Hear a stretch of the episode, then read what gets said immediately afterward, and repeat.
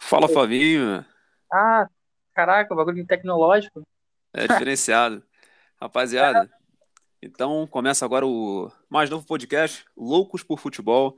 Eu chamo Caio, esse é o meu colega Flávio, e nós vamos discutir alguns assuntos atuais sobre os nossos times de coração. Eu vou falar a respeito do Fluminense e o Flavinho vai destacar os assuntos é, relevantes do Flamengo, do Mengão, né, para muitos, a nação flamenguista. Então, Flavinho, vamos começar falando sobre a sua visão a respeito do seu clube, a projeção dos jogadores, qual é a sua visão como torcedor e como você enxerga as mudanças é, feitas pelo Rogério Ceni, como ele tem é, utilizado a base e também o time profissional. Se você acha que ele precisa tirar o melhor proveito de alguma peça ou não, né, se alguma está mais madura ou não para jogo. Eu queria saber sua opinião sobre o seu time. Ah, então, boa tarde a todos. É... A questão do Rogério Senna é um pouco complicada, porque, pelo menos, no último, quer dizer, no último ano que ele passou pelo Flamengo, na temporada passada, ele se demonstrou ser um técnico que ele prefere um jogador mais experiente do que um jogador da base novo, mesmo que esse jogador mais novo seja mais qualificado. Por exemplo disso é o René e o Ramon. Na minha opinião, Ramon, embora seja mais jovem, tem que pegar experiência, ainda vai oscilar, nem vai jogar todas as partidas bem. Ele é melhor jogador do que o René. Mas o Rogério Senna demonstrou ter uma preferência pelo René por conta da experiência. Então, acho que isso é uma característica do Rogério Senna.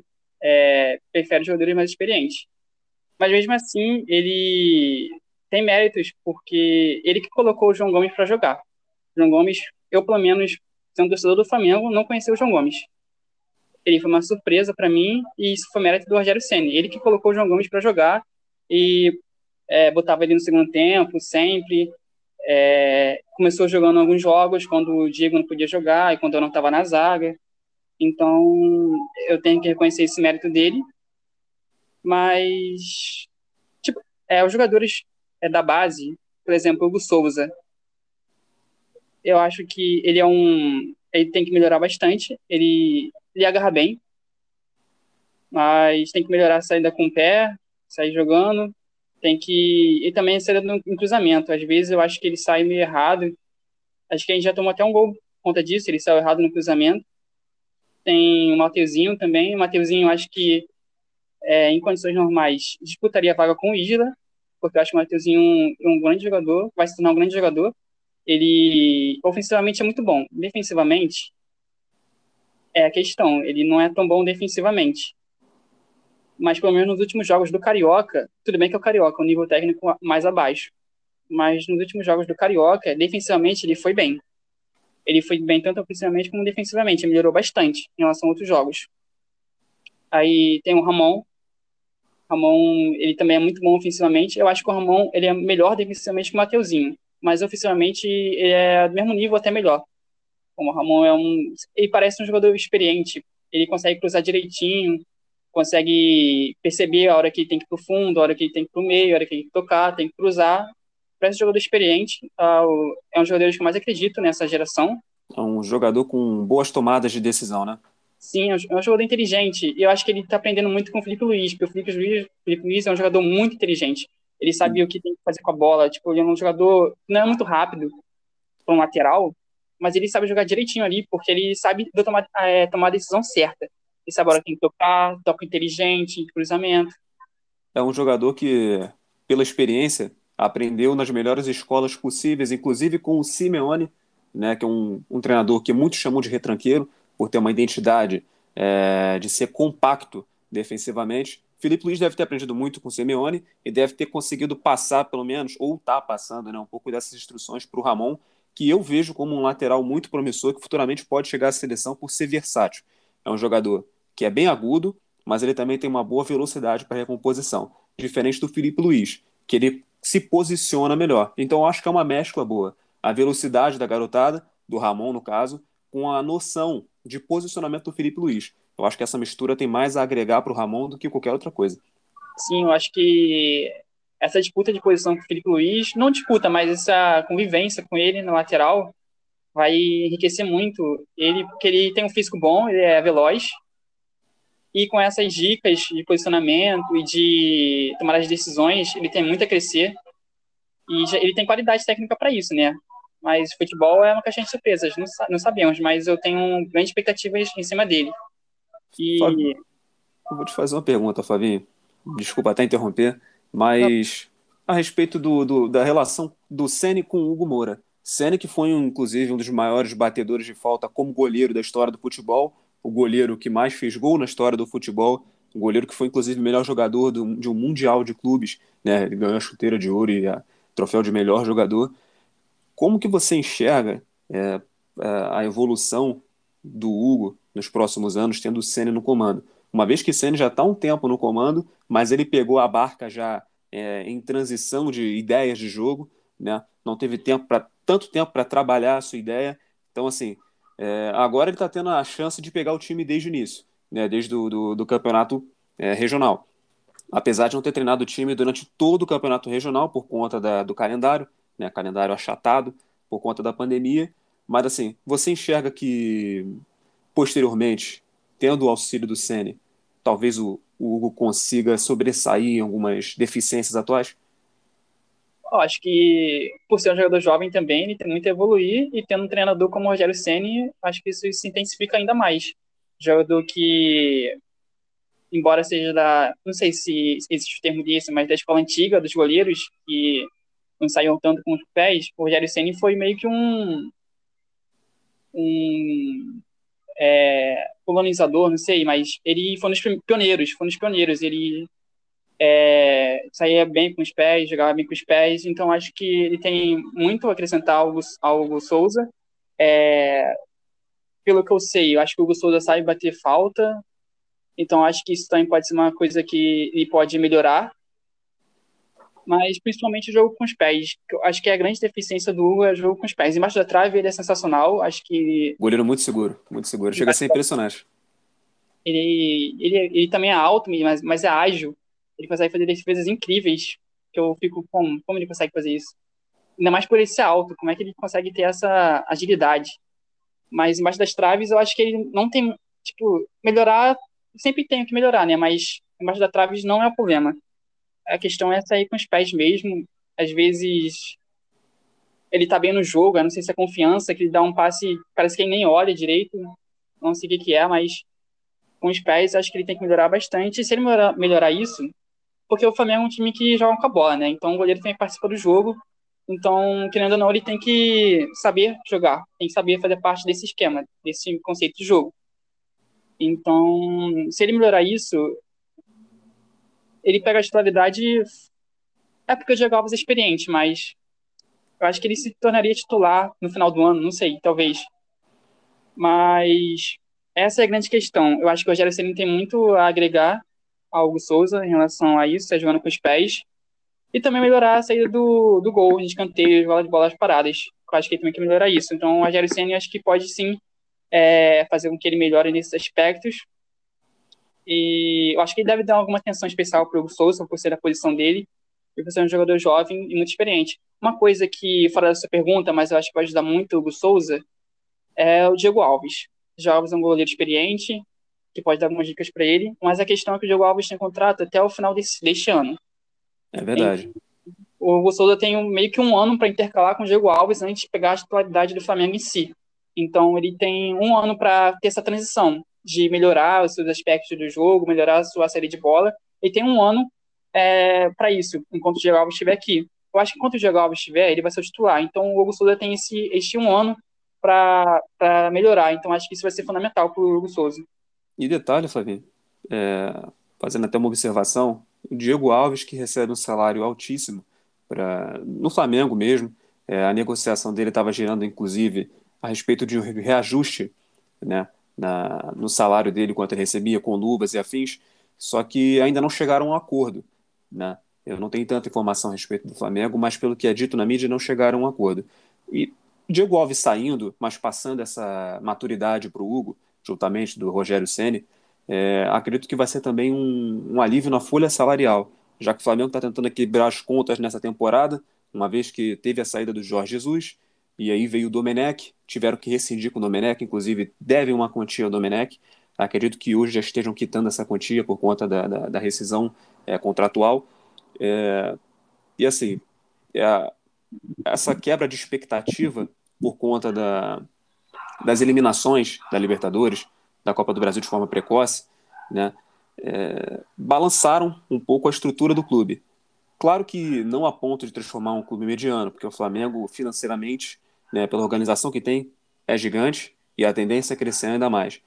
Mas nessa temporada em específico, nessa situação de pandemia, uma situação atípica, é, eu enxergo como uma estratégia o Flamengo abrir mão de um, de um medalhão que já conquistou o que tinha que conquistar, né, dois campeonatos brasileiros, uma Libertadores, passar essa braçadeira de titular né, a, a um garoto que é promissor, mostrou segurança e tem algumas coisas a evoluir, claro.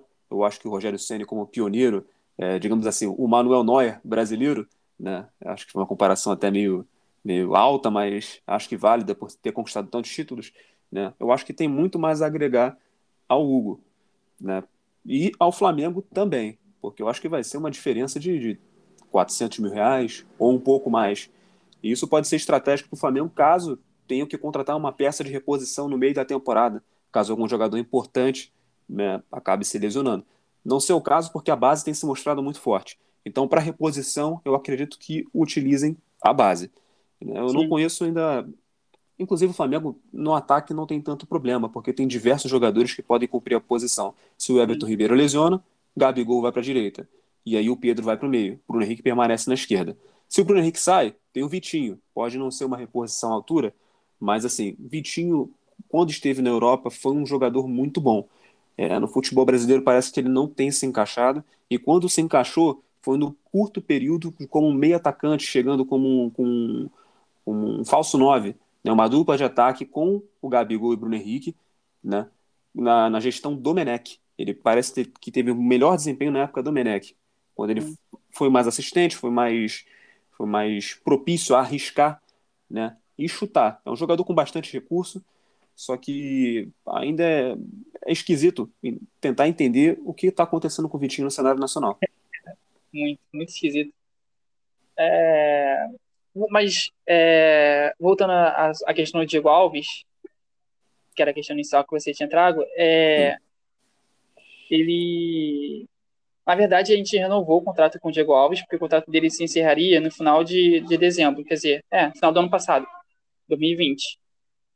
Mas a gente conseguiu renovar, mas acho que o Hugo, Sou, o Hugo Souza ele tem grande participação nisso porque foi na época que a negociação de renovação com o Diego Alves começou na época que o Hugo Souza estava é, começando a aparecer, jogou contra o Palmeiras, jogou na Libertadores, estava começando a agarrar bem, então acho que o Flamengo tinha essa carta na manga, tipo, ele foi pro Diego Alves, ó, a gente quer continuar com você, a gente respeita essa história aqui no Flamengo, a gente acha um grande goleiro, a gente quer continuar com você, mas a gente tem um limite de salário, de renovação salarial, tipo, a gente não pode te dar muita, o que você quer, é, infelizmente, se não der certo, a gente pelo menos tem o. Não diretamente falando assim pro Diego Alves, mas a gente tem o Hugo Souza. Se não der certo com você, pelo menos tem o Hugo Souza. Ele consegue segurar as pontas até contratar outro goleiro ou até ficar titular direto. Então acho que o Hugo Souza foi um trufo muito importante para o Flamengo na renovação com o Diego Alves.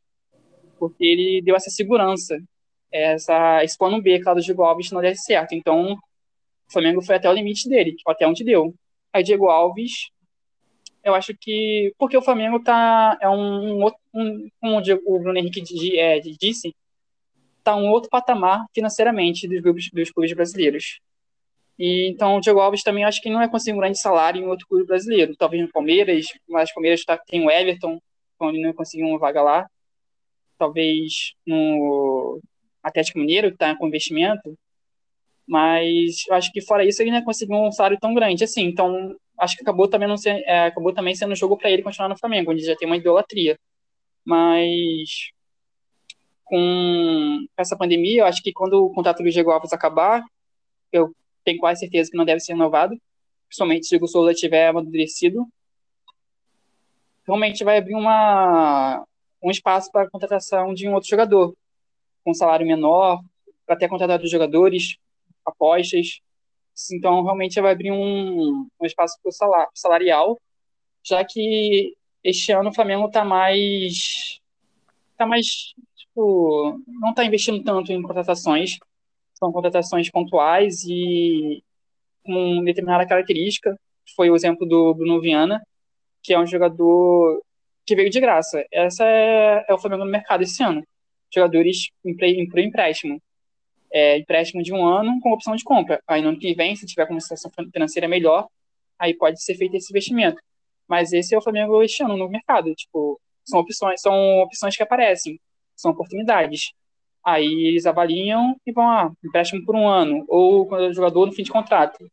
Então, o Flamengo tá, a diretoria está muito pé no chão não porque a, a parte financeira esteja comprometida, mas por ser uma pandemia, é natural ter que diminuir os investimentos para se manter, se manter na, no azul, né? Manter as contas em dia, manter o clube financeiramente bem.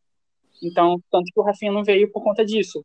O, ele reduziu o salário, mas ele pediu é, luvas muito altas. O Flamengo não. Até poderia, mas ia comprometer muito a parte financeira. Tanto que está tendo que vender jogadores.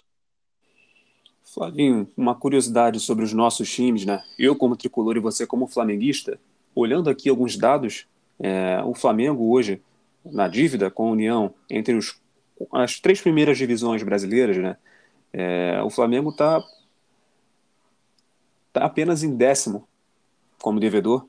É, essa dívida é para a União, tá? Sim, a União. sim. Tá, a dívida está tá cotada em 4 milhões 167.566 reais. Você tem noção de quanto tá do Fluminense? Chuta aí um valor, chuta aí.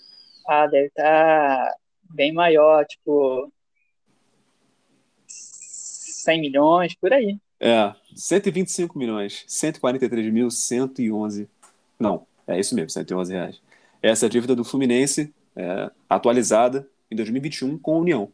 É o time na Série A que tem a maior dívida, mas não é o time entre a Série A, B e C que tem a maior dívida entre a Série A, B e C é o Guarani.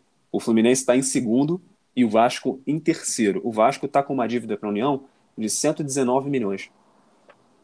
Uma dívida bem, bem gordinha. Está pertinho do Fluminense. É. E o Botafogo, inclusive, tem um número curioso. Né? Tá registrado que a dívida está na casa dos 33 milhões. Só que isso não está contando que com, com, com a dívida que foi parcelada em tributos né, que o Botafogo fez um parcelamento dos 318 milhões em tributos. Ao todo, o Botafogo está devendo quase um bilhão. Sim, né? sim. Tentou fragmentar parte da dívida para tentar diminuir, mas ainda assim está na casa de quase um bilhão de reais. Então, assim, a situação do Botafogo é muito delicada, estão tendo que fazer vários movimentos é, complicados, decisões tendo, sendo tomadas é, nos detalhes da contratação de jogadores, jogadores de de níveis, níveis é perfeito, né? Níveis inferiores é, para fazerem parte do elenco e tentar, sim, né, com, com o Chamusca, que eu acho um bom treinador, fez uma boa campanha com, com o Cuiabá, né, tanto na Copa do Brasil como na Série B, que garantiu acesso ao Cuiabá, primeira divisão. Né? Eu acho que foi uma boa jogada. Foi uma, a única boa atacada do Botafogo desde o ano passado para esse. Né? Botafogo que demitiu o Paulo Tuori, né? depois de, de, uma série de empates, Inclusive, eu acho que foi uma demissão é, errônea, né, equivocada. É, foi injusto. Errado. Foi muito injusto porque estava implantando uma boa ideia de jogo. Um jogo de posse de bola, pressão, estava encontrando o padrão no time. Só que o problema do, real do Botafogo eram os atacantes, o Pedro Raul e o Babi. Eles, no, no papel, davam a entender que seriam bons jogadores, promissores e que conseguiriam desempenhar bem durante a temporada. Só que na hora da execução eles perdiam um gol na cara, né? E cada gol perdido prejudicava cada vez mais o trabalho do Paulo Tuori. Não porque ele é um mau treinador, porque a ideia de jogo era boa, mas porque os jogadores de frente não conseguiam exercer seu papel da devida forma. E aí isso culminou no, na demissão do Paulo Tuori de forma injusta. Posteriormente, teve o Lazzaroni, teve um preparador né, que, que assumiu o comando, e a gente conseguiu perceber que, independente da ideia de jogo, os atacantes não conseguiam fazer nada. E por último, veio o Barroca, né, treinador que, na minha opinião, não tem nível para treinar nenhum time no Brasil, né? É muito abaixo, é muito fraco com a ideia de jogo, é uma ideia de jogo estagnada que não tem progressão, infelizmente, porque poderia ser muito promissor. Né? Eu acho que ele precisa trabalhar mais essa, essa, esse poderio ofensivo, que na verdade ele não consegue ter em nenhum time que ele passa. Né? Eu acho que ele foi um dos principais fatores também para o rebaixamento do Botafogo. Mas ele não foi o principal fator. O principal fator para a situação atual do Botafogo foi a gestão amadora da direção, que demitiu o Autuori quando ele estava tentando extrair alguma coisa daquele elenco, que no meio campo era, era ótimo. Né? Tinha o Honda, que é um jogador de Copa do Mundo. Né?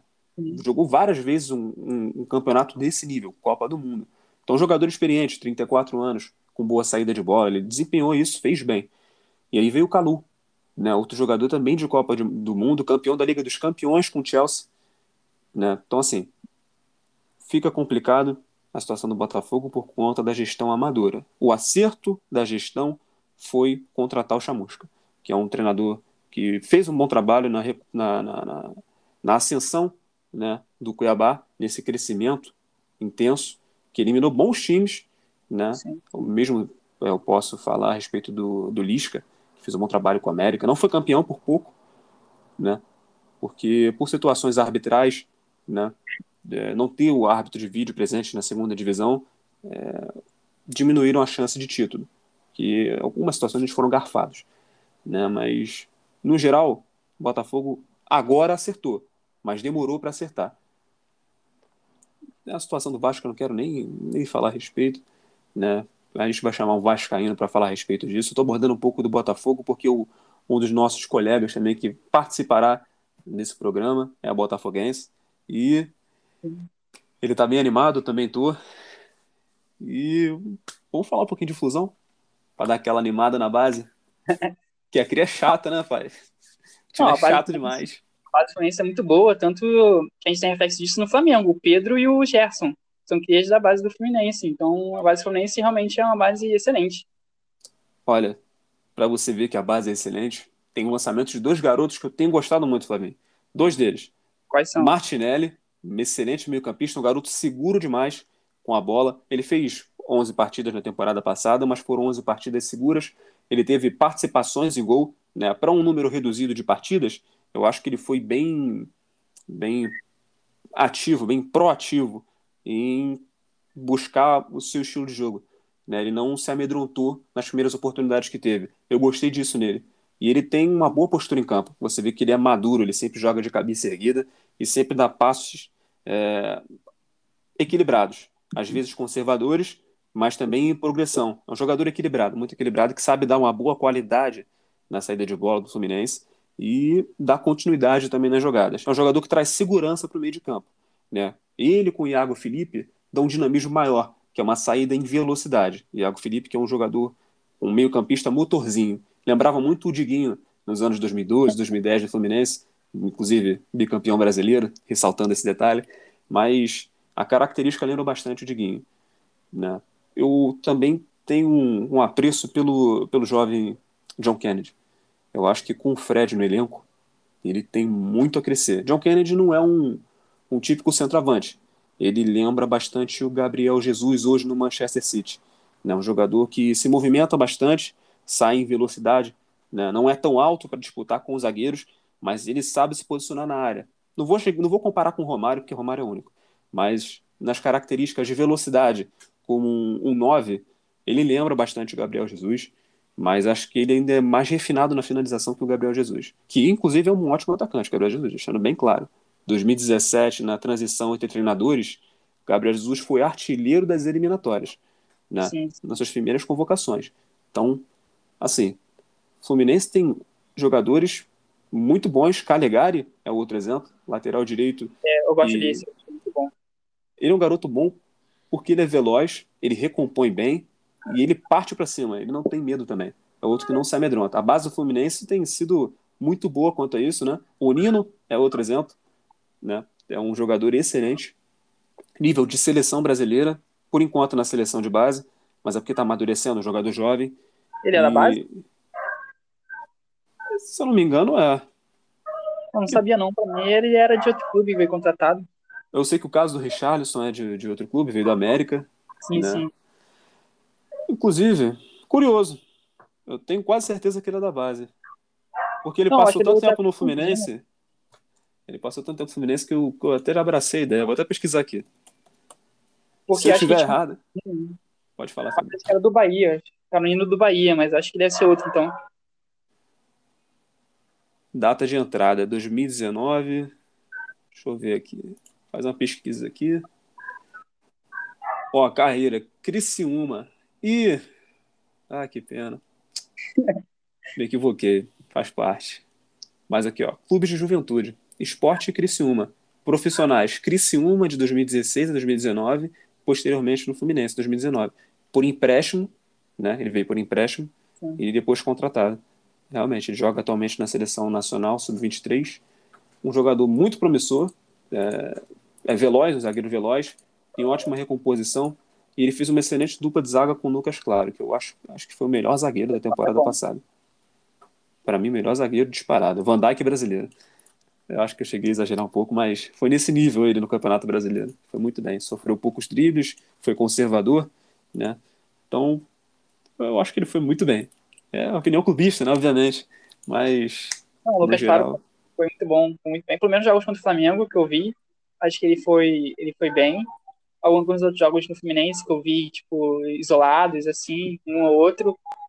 Também acho que ele. Todos os jogos que eu vi, eu acho que ele foi muito bem. Ou pelo menos não teve nenhuma falha, assim, é, gritante. Foi sempre na média, pelo menos.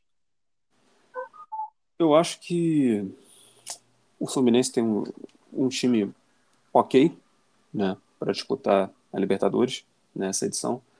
Só que eu acho que precisa ter uma, uma renovação do elenco, né?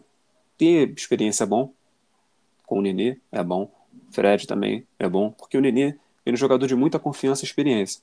Então ele consegue passar calma para os jovens jogadores que ficam atrás, porque ele é um jogador que também para, ele volta para buscar a bola. Né? Então ele dá segurança na saída de bola em algumas situações. Caso Martinelli, por inexperiência, é, tenha algum equívoco de decisão, né? o próprio Calegari, que o Nenê gosta de rodar muito. Mas eu, taticamente, não, não concordo com essa movimentação, que um jogador de idade. Eu acho que ele tinha que se concentrar só em um setor, né? E deixar os jovens trabalharem na, na, na composição. Né? Ele poderia, sim, é, recuar para ajudar na marcação, mas não tendo esse principal, é, essa principal responsabilidade. Ele já não tem, mas em algumas situações eu percebo que ele tem que voltar para recompor e tentar dar o bote. Para um jogador da idade do Nenê, não é estratégico. Não é estratégico, muito menos para o Fred. Só que o Fred me surpreendeu, porque ele voltou bastante, né? ele fez jogadas individuais, inclusive deu uma excelente caneta, caneta lindíssima no, no jogador do Volta Redonda, mas não foi suficiente. Né? Chega a ser triste, mas é isso. A Ah, gente- voltar. é, o Volta Redonda vem, vem uma boa campanha, mas ainda assim, não, não consigo engolir. Ainda mais pela contratação de um treinador que chega para ser importante e não consegue fazer o Fluminense jogar bem de forma alguma. Parece que Mas- regrediu nas atuações. Não. Eu acho que erraram nisso. Acho que era para continuar com o Marcão. Não, acho que o Roger. hum, eu não consigo, acho que eu não- o melhor trabalho dele foi com, com o Grêmio. Acho que depois disso ele não conseguiu ter uma con- consistência. Então acho que apostar com o Roger e apostar com o Marcão, eu preferia com o Marcão, que já já estava na casa, já, já conhecia os jogadores. Flavinho, uma pergunta sincera para você como torcedor flamenguista.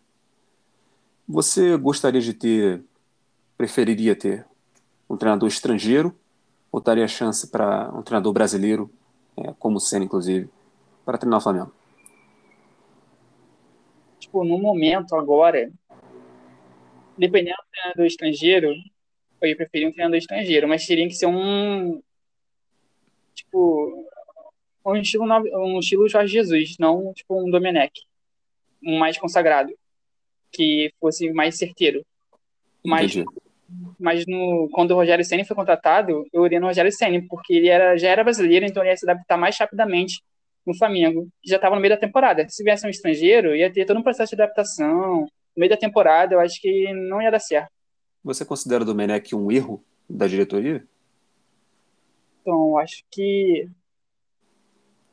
acho que o princípio não acho que o Domenech tenha sido um erro, mas acho que o time da contratação foi um erro. Eu acho que eles demoraram muito para contratar e o Domenech quase não, não teve treino para não teve tempo para treinar ele já começou com o brasileiro já, com o Atlético Mineiro.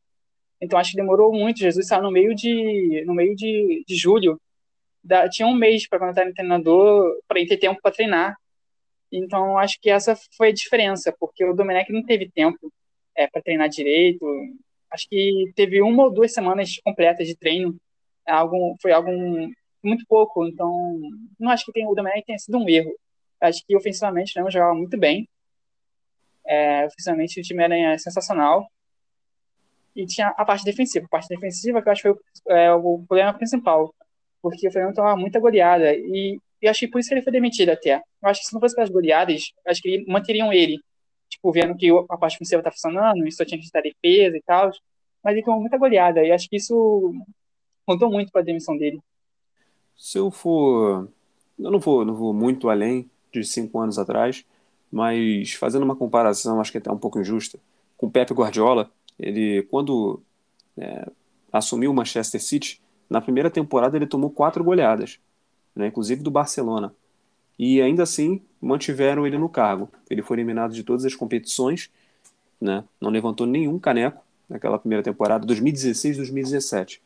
Mas confiaram no trabalho dele. Posteriormente, na temporada seguinte, ele bateu recordes em pontos, foi o melhor ataque da competição e ganhou todos os troféus possíveis da, da, nacionais, de todas as competições nacionais possíveis, todas, menos a Liga dos Campeões da Europa. E aí eu digo, isso foi é, confiança no treinador, confiança no trabalho. Eu acho que o Flamengo pecou nisso, né? não confiou muito no Domenech, escutou muita opinião paralela de aqueles que opinam bastante, mas sem muito fundamento. Né? A torcida também pressionou porque enxerga, claro, o Flamengo como uma, um, um, clube muito grande, que ele realmente é, né, um clube de elite, e não engoliram os resultados. Mas será que não foi precoce essa demissão? Então, tipo, é... acho que são culturas diferentes, né? Todo mundo sabe disso, é, é óbvio, né? Acho que não, não é uma novidade. Tipo, Manchester City na Inglaterra, Flamengo no Brasil mas acho que tem muito, tem muito do orgulho do torcedor do Flamengo, tipo, não aceitar goleada. Tipo, já tomou uma goleada, a gente já, já, já ficou com raiva, já ficou com o orgulho ferido, mas a gente tomou várias goleadas, tomou contra o Independente Del Valle, 5x0, Atlético Mineiro, 4x0, inclusive foi o jogo que ele foi demitido. É, contra Atlético Goianiense, 3x0, acho que teve outro jogo que eu não estou me recordando agora, mas eu acho que essa foi a parte da torcida. Tipo, a torcida perdeu confiança nele contra essas goleadas. Mas acho que a diretoria, principalmente Marcos, Marcos Braz, que ele gosta de manter os técnicos, ele gosta da sequência, tempo para os técnicos, ele não ia demitir o Domenech. Acho que ele não ia demitir. Tanto que o Flamengo jogou contra o Mineiro no domingo, o Moço para trazer era no domingo. E segunda-feira o Domenech continuou e só foi demitido terça de, terça de tarde. Mas por conta de reportagens que saíram do Globo Esporte, acho que inclusive foi com o Cauê Mota, que mostrou que ele que meio que o vestiário tava, não, tava, não confiava mais tanto no Domenech. Então aí eu acho que realmente não tinha mais como manter. Se os jogadores já não estavam acreditando, então podia ser o Guardiola ali. Se o jogador não estivesse acreditando, acho que não ia ter muito futuro. Então, acho que essa foi a principal questão pela demissão da parte da diretoria do clube para ter demitido foi a parte do vestiário quando saiu na, na mídia, assim, quando foi visto que o vestiário já não confiava muito no trabalho do Domenech, eu acho que é aí que ele foi demitido. Mas se não fosse por isso, se fosse só por pressão da torcida, eu acho que ele ia continuar. Talvez não por muito tempo, mas também não seria demitido naquele momento, porque o Braz estava bancando ele. Perfeito. Flavinho, mais agora a última pergunta, a saideira, para a gente concluir esse podcast, que inclusive está tá sendo muito bom foi tão proveitoso que duraram quase 35 minutos, são 34 e 14 nesse exato momento. Qual é a sua expectativa assim nos campeonatos para o Flamengo? Você acredita que o Flamengo luta por título, é garantido ser campeão, é, tem chance de avançar na Libertadores ou na Copa do Brasil, né, que são dois campeonatos importantes que geram uma receita alta para o clube? Né? Eu quero saber um pouco da sua visão. Qual é a sua expectativa para a temporada, considerando o plantel que tem, considerando o gestor do plantel que tem, da diretoria, né, da, da determinação do clube para a temporada? Então, acho que acho que a base vai ser muito importante o Flamengo por conta da Copa América e dos jogos da seleção brasileira. Então, o Flamengo vai de perder metade do campeonato, tipo, é, 19 é, rodadas, os jogadores vão estar com a seleção, tipo, Everton Ribeiro, os que forem convocados. Tanto Everton Ribeiro, Arrascaeta pelo Uruguai, talvez o o Rodrigo Caio também. Então, o Flamengo vai perder o Isla, vai perder muitos jogadores para convocação. E, foi feito um estudo com as datas, FIFA e tal. O Flamengo vai perder os jogadores por 19 rodadas. Então, o Flamengo tem que ter. A base vai ser fundamental. Vai ser muito fundamental mesmo. E por conta disso, eu acho que o brasileiro eu acho que vai ser mais difícil do que o ano passado. Por conta disso. 19 rodadas sem os principais jogadores. Por mais que a base seja boa, com os outros times se reforçando, Atlético Mineiro. Então, o brasileiro, não sei se a gente consegue ganhar por conta disso, por conta das convocações. Mas acho que a grande aposta vai ser nas Copas Copa do Brasil e Libertadores. Acho que o Flamengo vai ganhar uma dessas duas. O mais provável é a Copa do Brasil, né? Por conta da dificuldade da Libertadores. Uhum. Mas eu acho que o brasileiro a gente não deve ganhar por conta disso, das convocações. Você acha que o você acha que o Everton Ribeiro vai ser convocado? Porque ele não vem de boas atuações. Né? O Isla é provável que seja, ele é o principal lateral direito da seleção chilena. É mas, é, mas eu acho que o Everton Ribeiro não vai ser convocado, não. O Gabigol também não. Bruno Henrique também não. Né? Rodrigo Caio é provável, que é um ótimo zagueiro, né? disputou é, as Olimpíadas. Né? Tem sido convocado recentemente, um, um, ainda um jogador jovem, né? não é um jogador veterano. Então, ainda pode ter uma boa rodagem pela seleção. Né? Ele está num clube que hoje tem uma estrutura é, equiparada a grandes clubes europeus. Então, assim, nessas condições, tendo um zagueiro que do nível que ele se transformou, eu acho que ele se garante na seleção. Mas eu não vejo mais nenhum outro lateral que seja convocado, não. Nem o Felipe Luiz, eu acho pouco provável. Inclusive, o, o Lodge tem sido convocado justamente para isso, para substituir né, tanto o Marcelo quanto o Felipe Luiz. Então, eu só vejo Rodrigo Caio ali. Eu acho que mais nenhum jogador vai ser convocado, não. Nem o Arão. O Everton Ribeiro, eu acho que ele vai. Porque, mesmo não jogando muito bem na temporada passada, mas no Brasil, jogando pelo Brasil, nas, nas eliminatórias, nas, nas rodadas, eu acho que ele foi bem, entrando nas partidas e quando ele jogou titular, na ausência do Neymar. Então, tanto que ele pegou a 10 do Neymar, e foi, jogou com a 10 e eu acho que ele jogou bem, fez uma boa partida. É, então, acho que por conta dessas atuações que ele teve na seleção brasileira, tudo bem que foi ano passado, mas eu acho que ele meio que encaminhou a convocação dele. Mas acho que sim, a, essa temporada vai ser importante também. Como ele vai voltar. Se ele voltar a jogar bem. Eu acho que na temporada, na, na temporada passada, eu acho que em alguns jogos na reta final, ele voltou a ser o Elton Ribeiro mas não foi algo consistente, foi apenas alguns jogos, alguns lampejos. Uhum. Então, não sei se essas férias vão fazer bem para ele. Foram duas semanas de férias, não duas semanas de férias. E teve duas semanas para treinar, praticamente. Vai voltar hoje. Então, não sei se isso pode recuperar o futebol dele. Não sei se é a posição que ele joga também. Porque em 2019, para mim, ele foi o jogador mais importante do Flamengo. O Gabigol pode ter sido mais decisivo por conta da final da Libertadores, e por outros gols que ele fez, que ele fez na, nas quartas, nas semis, na, na, nas oitavas. Então o Gabigol, o Gabigol fez muito gol, muito gols importantes. O Gabigol fez muito gol. É isso. Sim. E... Só, não, só não é melhor que o Fred, né? Mas tudo bem. O Gabigol tem 23 anos, não. Acho que 23 anos já é melhor que o Fred, imagina um passar de tempo. Respeito, Dom Fredon. Mas é, então, para mim, o Everton Ribeiro foi um jogador muito, muito importante da 2019. Ele jogava muito, ele era motorzinho. Tipo, se ele não jogava bem, o Flamengo não jogava bem, podia ganhar por conta da qualidade dos jogadores. Mas Everton Ribeiro foi muito, muito importante. Então, eu acredito que ele possa recuperar o futebol dele. É, por conta dessas férias que ele teve, desse tempo para treinar. Então, eu acho que o Everton Ribeiro ele pode ir para a seleção. Mas eu acho que ele vai. Acho que ele vai. Vai ser reserva e tal. Acho que ele consegue uma vaga. Mas é isso, tipo, o Flamengo vai, ser, vai ter pelo menos o Isla, o Rascaeta e o Rodrigo Caio devem ser convocados. Perde três titulares. O Rascaeta é muito importante. O Isla acho que ainda tem o Mateuzinho, que consegue substituir no nível legal. O Rodrigo Caio pode ter o Arão na zaga com o Bruno Viana, o Bruno Viana tá jogando bem, mas mesmo assim, ter um jogador como o Rodrigo Caio é, é sempre importante.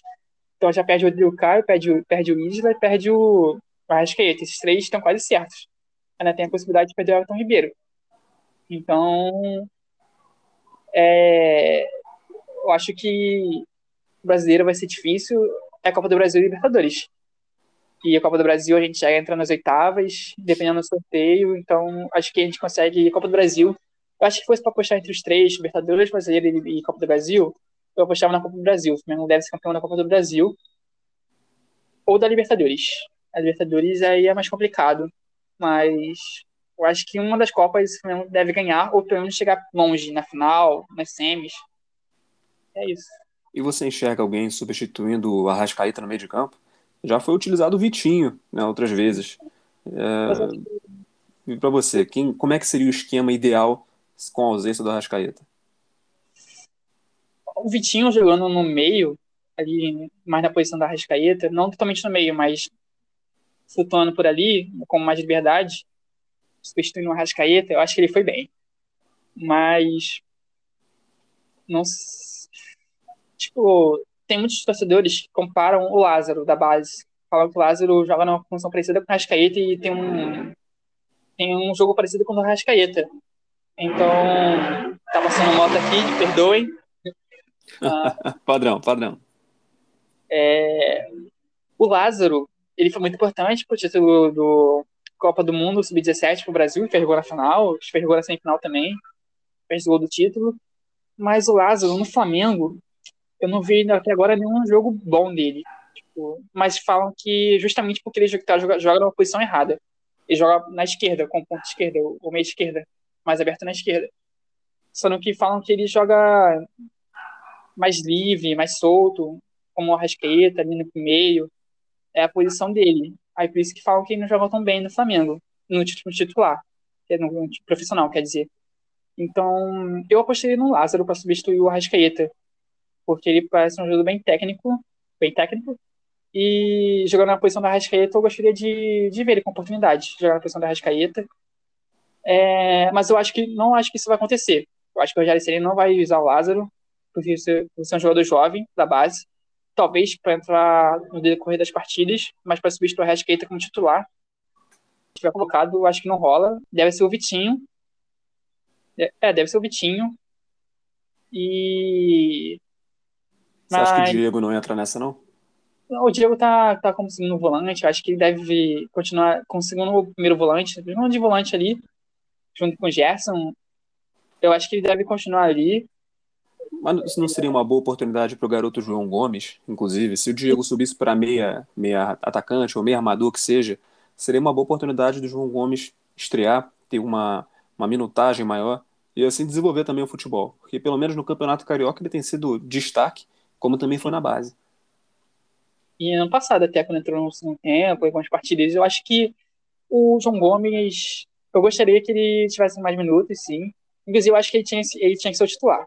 Com o Arão jogando na zaga, se o Arão continuar na zaga, eu acho que o João Gomes tinha que ser o titular. Era o João Gomes e Gerson ali naquele meio. João Gomes e Gerson acho que dá uma volância, é, uma volância muito boa. Acho que é um, é uma dupla de volantes no Brasil. Não sei se é a melhor dupla, mas uma das melhores. Então, mas eu, mas é assim, eu prefiro o João Gomes entrando como titular com o Diego reserva dele, mas não acho que o Diego jogando como meio armador, como, como meia, mais para não acho que que funcione mais. Eu acho que o, não sei o que aconteceu, mas o Diego já não tem tanta, não dá mais tanta dinâmica pro jogo. Ele, ele roda mais com a bola, mais para volante mesmo, roda mais, protege bem a bola, como o Gerson protege também, o João Gomes também protege bem. Então, acho que essa foi também outra grande sacada do, do Rogério Senni, botar o Diego como volante. Porque eu acho que bateu direitinho. Tipo, ele sabia proteger a bola. Como qualificava, qualificava a saída é, de bola com o Arão. Exatamente. Então, é exatamente isso. Eu acho que o Diego como volante se encontrou. Uma das características que ele adquiriu com o passar do tempo. Conta da idade, talvez. porque ele não consegue mais dar aquela dinâmica de armar o time. Eu acho que não dá mais. Talvez contra a idade. Então, acho que ter recuado ele foi muito importante. Então, eu não colocaria ele como armador, como, como função de 10. Ele é o 10, mas não como 10 em si, com a função no 10. Não colocaria ele como no lugar do Arrascaeta, não. Então, acho que não rola. Quer dizer, não sei. Com o Rogério Senna talvez possa rolar, mas acho que também não rola com o Rogério Senna e por mim também não rolaria. É, gostei da sua, das suas pontuações, Flavinho. Inclusive, concordo. Eu acho que o Flamengo, com o Diego no meio-campo, né, mais centralizado, como líbero, para criação, deixaria o time mais lento e também propício a contra-ataques. Teria Sim. menos volume no meio de campo, porque o Diego não, não faria maior recomposição. Ele ia cansar demais, tendo que fazer muita movimentação na frente e não ia ter fôlego para recompor. Eu ah, gostei muito da sua pontuação é, tática e eu agora talvez eu dei uma cutucadinha no Fluminense para tentar mostrar um pouco da minha expectativa sobre o meu Flusão. É, não é das melhores, eu admito, né, principalmente com o Roger Machado, que, pelo amor de Deus, né, eu concordo com você também, que fez uma, uma manifestação falando que é, não concordava com a demissão, não a demissão do Marcão, mas é, tirar ele do cargo de, de, treinador principal, não fazer uma renovação para ele, né, permanecer no cargo. A ideia de colocar o Roger, para mim, foi equivocada, porque o Marcão conseguiu é, ter a manutenção do trabalho do, do Odair Helma, né?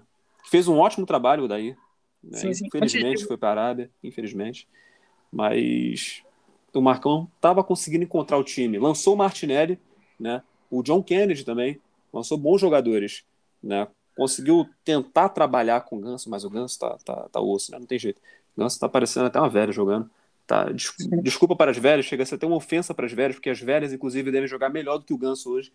É, mas, assim, enxergo que o Fluminense fez, fez as melhores apresentações possíveis de acordo com o elenco que tinha. E hoje não faz nem metade do que fazia. É um time estagnado, é um time que ataca pouco, é um time que cria poucas chances no ataque. Né? É Os um titulares pouco... já? Oi? Os titulares estão jogando já? Então, os titulares estão jogando. Estão jogando. É, inclusive jogaram contra o Volta Redonda, passaram sufoco. Foi triste de ver. Foi um futebol horroroso. O, eu enxergo que o Roger tenta botar uma, uma identidade de, de pressão no time. Né? O time pressionar o adversário, ter a mais a posse de bola. Só que não constrói nada. Então, para mim, é inútil. Me lembra até o Barroca. O Barroca 2.0 com o Grife, que trabalhou no Grêmio e fez um bom trabalho lá, antes do Renato Gaúcho pegar o time. Então, assim, não vejo o, o Roger Machado como um treinador ideal para o Fluminense qualquer outro treinador que tenha uma identidade de transição rápida, né, com toques rápidos, não ficar só com a posse, porque posse com o Odair já percebeu que não adiantava. Ele equilibrou, botou posse com velocidade, explorou muito o Marcos Paulo pela esquerda, que foi uma grande válvula de escape, posteriormente o Wellington Silva, né, tentou botar um time mais rápido em várias situações. O centroavante, né, é o Felipe Cardoso, horroroso, é muito ruim, péssimo atacante, horroroso mesmo. É, conseguiu dar velocidade ao time nas transições, né? A única função dele era, era abrir o jogo, né? Abrir jogadas, mas participação em gol mesmo como centroavante não tinha nenhuma, mas foi uma atacada do, do, do Odair, né? E posteriormente do, do, do Marcão, né? De aproveitar jogadores fracos para terem funções menos decisivas, digamos assim, né? Apesar de terem responsabilidade, só que não faziam nada. Então, conseguiu uma... jogar com o que tinha. Oi? Tem uma pergunta para você.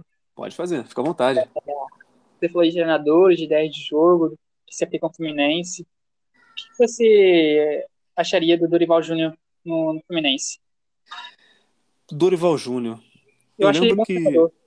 Eu não vou discordar de você, não, Flavinho. Eu acredito que ele fez um bom trabalho no Santos. Né? Dorival, eu acho que é um treinador que sabe fazer leitura de manutenção de ideia. Né? No Flamengo ele fez muito isso. Ele, inclusive, deixou a ideia, se não me engano, era do Maurício Barbieri naquela época, Sim. deixou uma ideia mais aguda de jogo. Aproveitou a, ideia, a identidade de, de, de, posse de bola que o Flamengo tinha com o Barbieri, né, de pressão, Sim. Mas deixou o time mais agudo, mais para frente. E essas transições foram muito importantes para o bom desempenho, por incrível que pareça, do Flamengo na reta final do campeonato. Né? Deu uma injeção de ânimo no clube. Dorival soube trabalhar com o vestiário e pegou o que tinha e tentou potencializar alguns setores para dar mais dinamismo ao time. Então acho assim, para manutenção de ideia, eu acho que o Dorival tem uma boa leitura. eu não vejo ele com maus olhos. Acho que seria uma, um acerto maior do que o, o Roger Machado hoje para o Fluminense, porque é uma ideia muito semelhante ao que o Dorival fazia. Né? Um time mais agudo, é um time de velocidade, que gosta de pegar a bola, abrir o time, botar ele para frente, né? trabalhar com centroavante, movimentação na frente né? do centroavante. O Fred, eu acho que encaixar muito bem na ideia de jogo do Dorival, assim como é, o Ricardo Oliveira encaixava na ideia de jogo quando o Dorival era treinador do Santos. Né? Então, assim, no geral, eu acho que tinha tudo para casar bem. Porque na época o Ricardo Oliveira era um atacante experiente, né, de elevada idade, mas foi artilheiro do Campeonato Brasileiro, posteriormente convocado para a seleção novamente, que ele já tinha convocação anterior, né, que ele já foi campeão de Liga dos Campeões. Curiosidades, Ricardo Oliveira tem Liga dos Campeões. É... Pelo Porto? Não lembro se é pelo Porto, eu sei porque ele jogou no Milan também. Sim. Eu acho que foi pelo Milan, se eu não me engano, vou dar uma pesquisadinha, mas ele tem Liga dos Campeões. Impressionante. Mas, assim, ele, com a idade elevada, jogou bem. Né? Se posicionou bem, usou experiência. O, o Dorival soube explorar isso. E saber explorar isso no Fred, que é um jogador sagaz. Né? Tem uma boa leitura de jogo. Então, assim, casaria melhor. O Roger está tentando mudar completamente uma estrutura que já tinha dado bons resultados. Não foi tão diferente do Domenech tentando mudar o padrão de jogo do Flamengo Sim. do Jorge Jesus. É, é meio que esse contraste. Então, é, o Dorival seria um excelente casamento. Eu acho que eu apoiaria mais. Acho que. Acho que também seria, daria muito certo. Mas aí. Eu não sei se. Nem se entrou, é, foi cogitado pelo Fluminense. Não sei se o salário barraria isso. Eu acho que o Roger Machado deve ser mais barato que o Dorival Júnior. Então. Mas eu acredito que seria uma opção muito melhor do que o Roger. E até eu ficaria empolgado com o Fluminense com o Dorival Júnior. Eu acho que o entendimento dos jogadores, né? Por reconhecerem Dorival Júnior como um bom treinador que é. Não acho ele um treinador ruim, mas assim, é... assim como muitos treinadores brasileiros, acho que ele parou um pouco no tempo, em alguns quesitos. Eu acho que esse tempo que ele está afastado do futebol, né? Ele poderia estudar no, na, nas atuais escolas, as mais modernas escolas de futebol, principalmente as europeias por conta da pandemia, eu acho que isso se complica, porque o Brasil não está sendo bem recebido em nenhum país do mundo de uma forma muito amistosa, por conta do cenário atual, da gestão presidencial no país, contenção de pandemia, vacinação e afins. Eu acho que isso impede qualquer treinador que queira se especializar, né? Mas não sei, talvez, não sei como estão os cursos de treinador por vídeo, né? Esses cursos modernos da UEFA, né, que eu acho muito bons, inclusive. A Argentina também tem ótimos clubes que são reconhecidos pela FIFA, né, inclusive os treinadores do, do da Argentina, se quiserem, podem ir direto para a Europa, treinar qualquer time sem, sem o menor problema, né, coisa que no Brasil não tem, porque o nosso campeonato é nivelado por baixo, infelizmente. Pouco tempo de trabalho. A ideia do, do, do da gestão do futebol brasileiro é amadora demais, o calendário é horroroso, então, assim, são vários fatores que implicam na qualificação dos nossos profissionais. Eu acho que o Dorival está sendo refém desse sistema.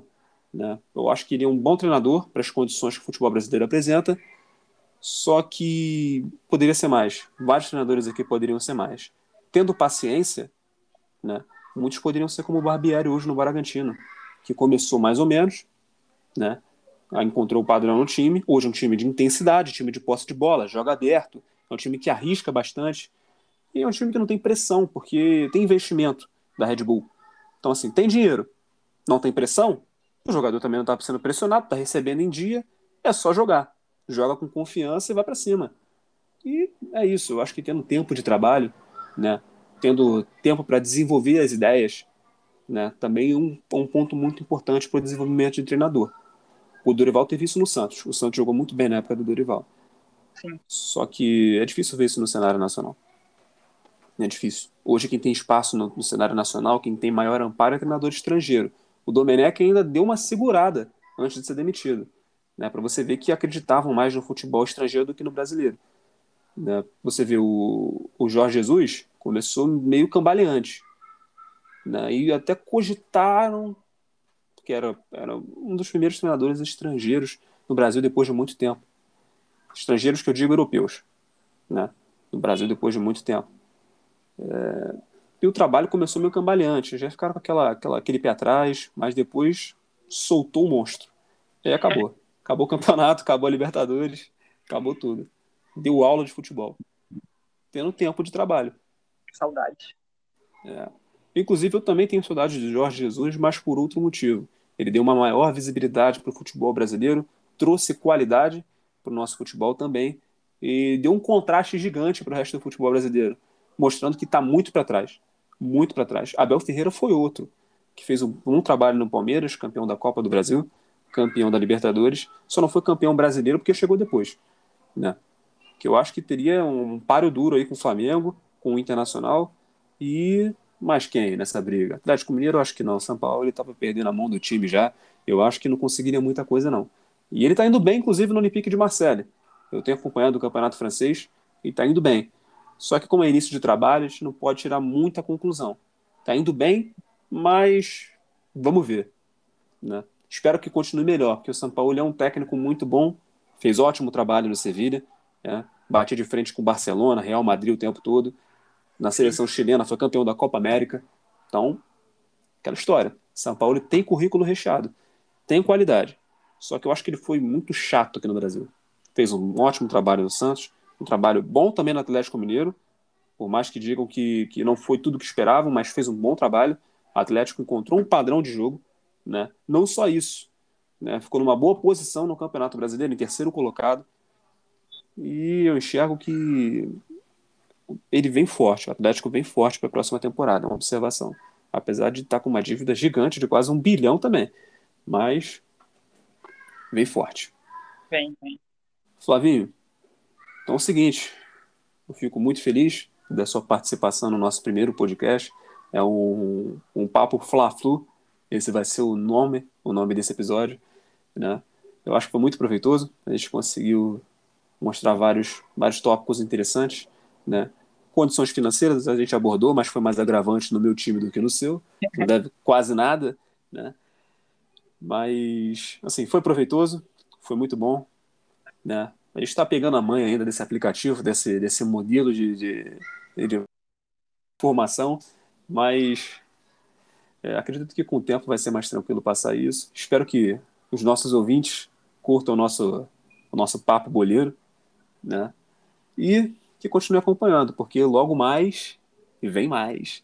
E não vai ser só sobre futebol nacional, não. Vai ser sobre internacional também. A gente vai dar ênfase às cinco principais ligas, mas entre as cinco principais, vamos dar, obviamente, a que tem maior destaque, que é a Premier League. Seguido dela, Campeonato Espanhol e em terceiro, o Campeonato Alemão. Né? O Campeonato Italiano está em baixa, em qualidade. O Campeonato Francês é o Campeonato Francês. Né? Tem bons times, mas ainda assim não é tão competitivo, né? apesar da França ter sido campeã da Copa do Mundo de 2018. Né? O pessoal fala que francês não sabe jogar bola, tá aí a prova. Joga muito bem, inclusive. Mas os times em si tem poucos lá que eu gosto. Eu gosto do Rennes, do Olympique de Marseille, do Lyon, que vem muito bem, né? Com o treinador português deles. Né? Oi? Paquetá. Craquetá aumentou o nível de o repertório dele, né? Que no Milan estava embaixo, agora está em alta de novo. Encontrou a posição, inclusive com o Bruno Guimarães, fazendo dupla com ele sim, muitos. Tem o tem outro brasileiro que inclusive também faz meio campo com ele. Só que eu me fugiu o nome agora. É muito nome para lembrar, né? Às vezes foge, mas eu sei quem é. E depois eu passo para vocês no próximo episódio do podcast, né? falando só sobre futebol europeu. E eu tenho certeza que vocês vão gostar. Vai ser um, um bate-bola mais brincalhão, mais solto. Né? Esse aqui foi mais introdutório, para a gente pegar a manha da brincadeira, né? sentir o gostinho e entender qual é o processo. Que quando o processo é longo, a gente se dedica. E eu tenho certeza que esse trabalho aqui no podcast vai ser longo, vai ser muito bom a gente vai aprender muito, que o, inclusive a gente aprende muito sobre o nosso clube diariamente, estudando para esse podcast. Flavinho com o Flamengo, eu com o Fluminense, o nosso próximo colega, que vai ser o Matheus, vai participar também, vai falar sobre o Fogão, né? Que ele é um apaixonado pelo Botafogo, mas isso para a gente é um desafio porque a gente aprende e fala ao mesmo tempo. Então, assim, a gente domina o que a gente ama, que é o conhecimento sobre o nosso clube, a história do nosso clube, a situação, e passa para vocês. Isso que é mais gratificante. Então, assim, o nosso desafio é esse. A gente se diverte e espera estar tá divertindo vocês também. Rapaziada, então é isso. Eu me despeço. a, vou dar a chance do Flavinho se despedir também. Flavinho, fique à vontade. Não, é. Estou feliz por ter sido convidado, participar do podcast. Espero poder continuar é, contribuindo bastante para informar você sobre o Flamengo, falar minha visão, é, minha opinião sobre os jogos, os jogadores. E convido vocês também para ouvirem o podcast sobre futebol mundial, futebol europeu, quando estiver disponível. E essa parte, infelizmente, eu choro por conta do Borussia Dortmund, meu time na Europa, né? Aí, no Brasil, eu fico correndo pro Flamengo, mas na Europa, aí é só tristeza com o Borussia Dortmund. Eu nem vi se isso não vai, vai ser. Mas é isso, espero que vocês possam é, gostar, conhecer esse novo podcast, curtir e, e, e interagir com a gente, é, ouvir, e é isso. Inclusive, posteriormente, a gente vai estar criando uma rede social né, no Twitter, no Instagram, para vocês comentarem. Né? Aí temos a ideia também de criar um perfil no YouTube, postar os podcasts em vídeo no YouTube.